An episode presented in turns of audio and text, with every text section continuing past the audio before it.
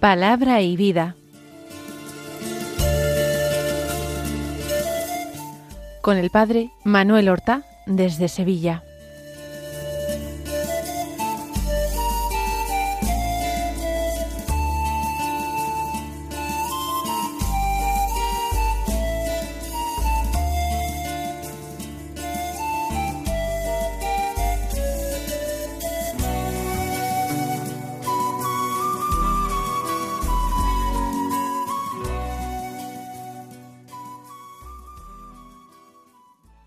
En el nombre del Padre y del Hijo y del Espíritu Santo.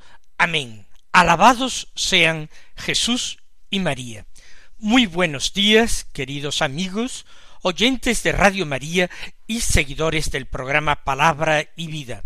Hoy es el martes de la tercera semana de Pascua, pero ocurre que este martes es 25 de abril, y en este día la Iglesia celebra la fiesta de San Marcos, el evangelista. En otras ocasiones hemos hablado de Marcos, de Juan Marcos, como se llamaba, primo de Bernabé, compañero del mismo Bernabé y de Pablo en el primer viaje apostólico. Salieron de Antioquía y se embarcaron y fueron a Chipre, de Chipre pasaron al continente, pero allí Juan Marcos les abandonó y regresó. Quizás era muy, muy joven, un adolescente, y sintió nostalgia de su familia, de su madre, posiblemente viuda. Según todas las probabilidades, la madre de Juan Marcos es aquella en cuya casa se habría celebrado la última cena de Jesús. Es la misma casa, el cenáculo donde los apóstoles recibieron la efusión del Espíritu Santo en Pentecostés. Es alguien bien conocido de los apóstoles, que fue seguramente conocido pues también del mismo Señor. Juan Marcos pretendió acompañar a Bernabé y a Pablo en el segundo viaje apostólico, y Bernabé lo quiso, pero Pablo se negó, y la tensión creció entre ambos, de manera que prefirieron separarse. Y Bernabé embarcó con Juan Marcos para Chipre, y Pablo viajó por el continente visitando las comunidades que habían fundado o fortalecido durante el primer viaje. Sabemos que Juan Marcos más adelante en contacto con Pedro actuó de intérprete de Pedro y de secretario de Pedro. Está con él en Roma y tras la muerte de Pedro puso por escrito el Evangelio predicado por Pedro. Por eso al segundo de los Evangelios, el Evangelio de Marcos, se le llama el Evangelio de Pedro. La tradición quiere que posteriormente él se desplazara hasta Egipto y fuera el fundador de la comunidad cristiana, de la iglesia de Alejandría. No sabemos si fue el fundador de esta iglesia, pero es posible que viviera en ella, que fuera su responsable, su obispo, y que eh, diera su sangre por Cristo allí en, en Alejandría.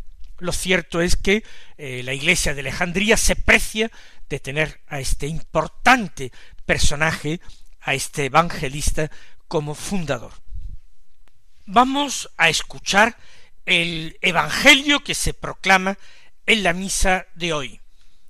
Dejamos esa lectura continuada del capítulo tercero de San Juan, el episodio del encuentro entre Jesús y el fariseo Nicodemo, y tomamos en el Evangelio de San Marcos, no podía ser otro, el capítulo dieciséis, versículos quince al veinte, que dicen así.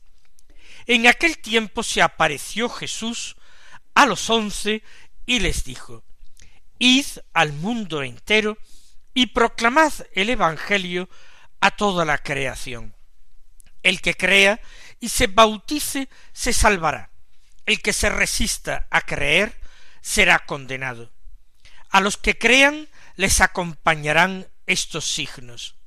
Echarán demonios en mi nombre, hablarán lenguas nuevas, cogerán serpientes en sus manos, y si beben un veneno mortal no les hará daño. Impondrán las manos a los enfermos, y quedarán sanos. Después de hablarles, el Señor Jesús subió al cielo y se sentó a la derecha de Dios. Ellos se fueron a pregonar el Evangelio por todas partes, y el Señor cooperaba confirmando la palabra con las señales que los acompañaban. Se apareció Jesús a los once. Es un término acuñado por el mismo Evangelio designar a los apóstoles con el nombre de los doce. Fue ese grupo escogido de discípulos que el Señor quiso tener como testigos de primera fila de su vida y de sus palabras. Pero en ese grupo escogido se ha producido una defección. Ya no está Judas Iscariote. Judas ha entregado al Señor. Lo ha vendido por treinta piezas de plata. Luego, lleno de remordimientos, ha pretendido que Jesús fuera liberado devolviendo él el dinero. Pero el trato no fue aceptado, por supuesto. Y él arrojó las monedas, las piezas de plata a los pies de aquellos sumos sacerdotes y fue desesperado y se ahorcó. El grupo ha quedado incompleto. Ahora son los once. Y esta expresión, los once, está permanentemente recordando dos cosas. Por una parte, la debilidad del apóstol y el peligro de no abandonarse totalmente a la gracia del Señor, de no procurar con todo empeño la ayuda de la gracia para mantenerse fieles al llamamiento del Señor. Siempre nosotros debemos vivir con esa sana y santa desconfianza respecto de nosotros mismos. No nos fiamos de nuestras propias fuerzas. No creemos que sea obra nuestra nuestra fidelidad en medio de las dificultades y las persecuciones. Pero confiamos en que la infinita misericordia del Señor, en que su gracia que no nos ha de faltar si la pedimos, va a mantenernos hasta el final en la fe. Vamos a perseverar en el llamamiento que se nos ha dirigido. Ese es el primer recordatorio de la expresión los once, un toque de atención respecto de nuestra debilidad, una exigencia mayor de oración pidiendo fidelidad. La segunda connotación de esa expresión de los once es que el número debe ser completado que siempre hay necesidad en la iglesia de apóstoles, que la mies es mucho y los trabajadores son pocos, y que hay que orar al dueño de la mies para que envíe trabajadores a su mies, y que esos trabajadores que tienen que ser enviados a la mies por el Señor, puede ser que entre ellos deba encontrarme yo, que cualquier cristiano, por el hecho de su bautismo está comprometido en la misión global de la Iglesia. No todos con la misma función, no todos con la misma llamada, no todos con la misma responsabilidad, pero todos de una manera o de otra deben participar en esa única misión de la Iglesia, ser testigos del Señor hasta los confines del mundo. Así pues, ese segundo recordatorio de la expresión los once es que el número de los apóstoles está carente de alguien y que ese alguien puede ser yo y que yo puedo y debo ofrecerme al Señor. Aquí estoy, Señor, para hacer tu voluntad. Envíame, Señor, a donde quieras, o a países lejanos, o a mi propia familia, o a las personas que tengo más cerca. Envíame, Señor, porque yo quiero ser del número de los tuyos, y ese número de los tuyos no es un número cerrado. Los once, pero debe haber al menos uno más, y ese uno más tengo que ser yo. Jesús se aparece pues a los once y les dice, Id al mundo entero y proclamad el Evangelio a toda la creación. Esa es la misión global de la Iglesia. No quiere decir que cada cristiano individual o personalmente tenga que ser enviado al mundo entero o a un lugar lejano del que vive. Es toda la Iglesia la que tiene que ir al mundo entero. Y así como en cada cuerpo, cada órgano, cada miembro tiene su función, así en ese cuerpo de la Iglesia, cada uno de nosotros tiene su llamamiento particular y su función específica. Pero toda la Iglesia es misionera. Id al mundo entero, porque la voluntad de salvación de Dios es universal. El Señor quiere la salvación de todos los hombres, pero para salvarse hay que confesar a Cristo como Salvador de los hombres, hay que aceptarle y reconocerle, hay que recibir el bautismo. Por eso dice el Señor, el que crea y se bautice se salvará, el que se resista a creer será condenado.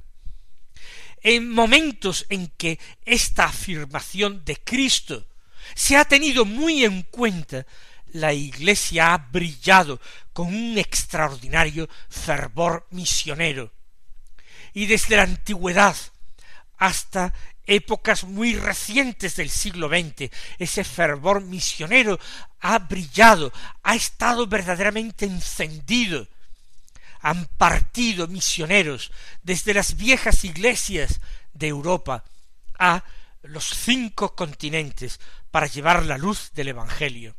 En los momentos en que este envío misionero se ha relativizado, en que se han buscado explicaciones, comentarios, interpretaciones, en que parecen que da lo mismo que cualquier hombre siga la religión que tenga y que lo único que importa es la buena voluntad y la buena conciencia, pero es secundario confesar a Cristo, ¿no? Desde el momento en que las cosas se plantean así, el fervor misionero de la Iglesia decrece, disminuye, ¿Para qué ir a lejanas tierras a anunciar a Cristo si esas personas que viven en esas lejanas tierras, siendo fieles a su conciencia y a la religión que tiene, se van a salvar también? Así hablan algunos y así piensan algunos. Estas afirmaciones son una verdadera falacia, cuando en la práctica lo que conducen es a desoír el llamamiento urgente de Cristo. El Señor Jesús no afirma que automáticamente el hombre no bautizado y el hombre que no haya creído en él se condene, sino quien culpablemente y con conocimiento de la fe, con posibilidades de conocerle, rechace la fe, entonces ese se condena. ¿Por qué? Porque rechaza la verdad para escoger voluntariamente el error porque rechaza la vida para escoger voluntariamente la muerte. Por tanto, el que crea y se bautice, que es la consecuencia directa, ese se salvará. Quienes dicen que no todos los hombres están llamados a este conocimiento de la verdad y al bautismo, que sólo algunos hombres estamos llamados a él, a mi juicio, se equivocan gravemente y contradicen las palabras de Cristo, porque las circunstancias que hacen que algunos hombres no lleguen a conocer la palabra de Dios y a Cristo son todas circunstancias negativas, no son circunstancias queridas por Dios.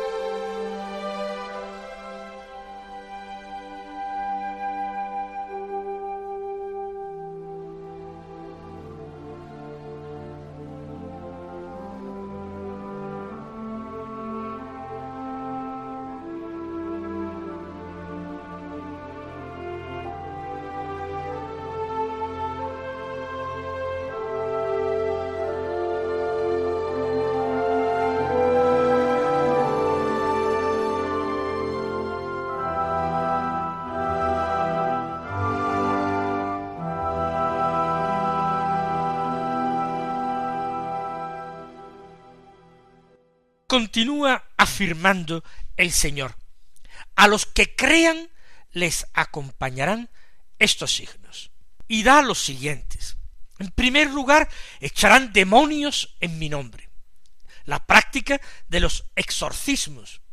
En un sentido mucho más amplio y general, no debería limitarse este signo a la práctica de los exorcismos, sino que el cristiano con su vida luminosa, fiel, tiene que ser capaz de ahuyentar al mal, al pecado, al espíritu de iniquidad, allí donde él vaya pasando. Tiene que ir sembrando el bien y ayudando a desterrar el mal. Hablarán lenguas nuevas, ese lenguaje universal del amor, de la entrega, del sacrificio, del desinterés, de la generosidad. Cogerán serpientes en sus manos, es decir, serán capaces de manejar situaciones objetivamente peligrosas.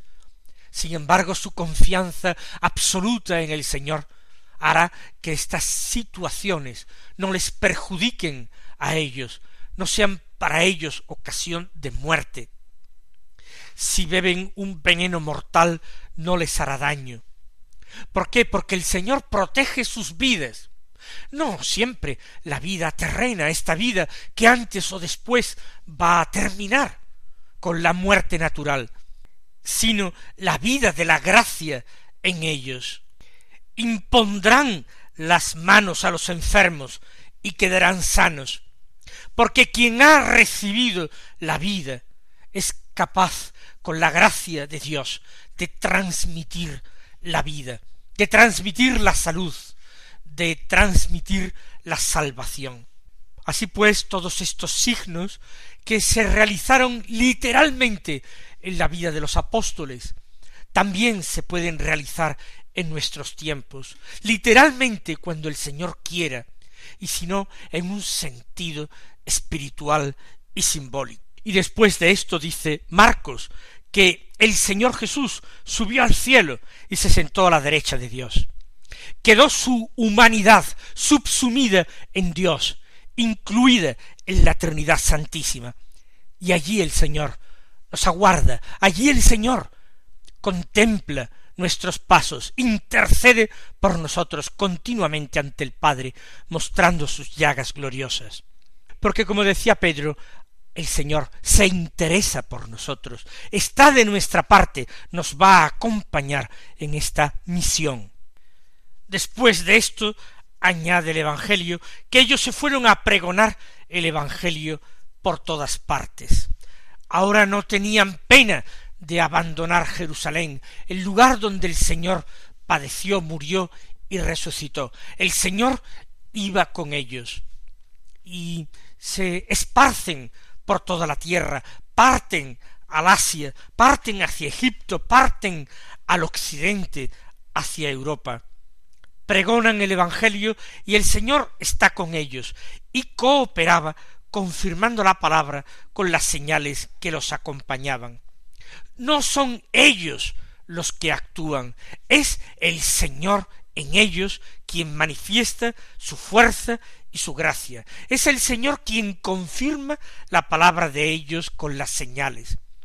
Durante los días de su vida terrena, el Señor predicó el Evangelio, anunció el reino, y las palabras de Jesús no fueron palabrería. Las palabras de Jesús fueron refrendadas por sus obras. Sus obras dieron testimonio de él, garantizaron la verdad de sus palabras. Y el Señor hace eso por los suyos, para que su testimonio sea un testimonio creíble, para que de esta manera los hombres que no crean, no crean por malicia, pero no porque les falte una verdad que les es ofrecida de una forma convincente. Mis queridos hermanos, vamos a pedir al Señor en esta fiesta del evangelista San Marcos, que nosotros seamos también evangelizadores. En otros tiempos, en nuestra sociedad, no se hablaba de evangelización porque no parecía necesario. En teoría, toda la sociedad estaba evangelizada, toda la sociedad era cristiana. Serían ínfimas minorías los que no profesaban esta religión. Por tanto, se trataba simplemente de acompañar a los creyentes. Para eso ya estaban los pastores de la iglesia, para eso estaban los obispos y los sacerdotes. Parece que esta no era la tarea de los seglares. Pero en nuestro mundo y en nuestra sociedad vemos que la fe ha empezado a desaparecer de grandes sectores de la población. Ya no podemos hablar de que no es necesaria la evangelización, porque todo el mundo conoce el Evangelio. Si alguna vez conocieron el Evangelio, ellos o sus padres, ese Evangelio se ha olvidado.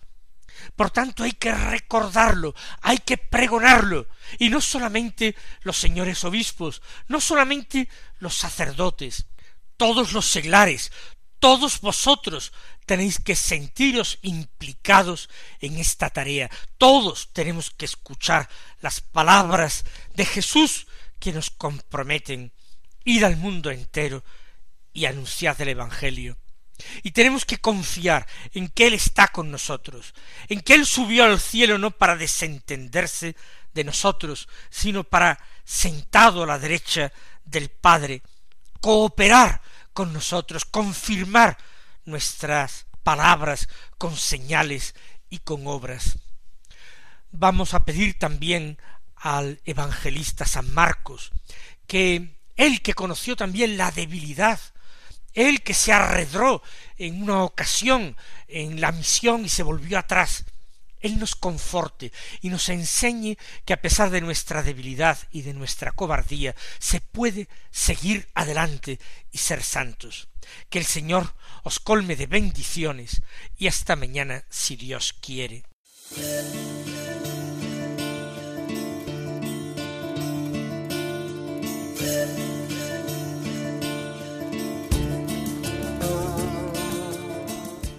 Han escuchado en Radio María Palabra y Vida,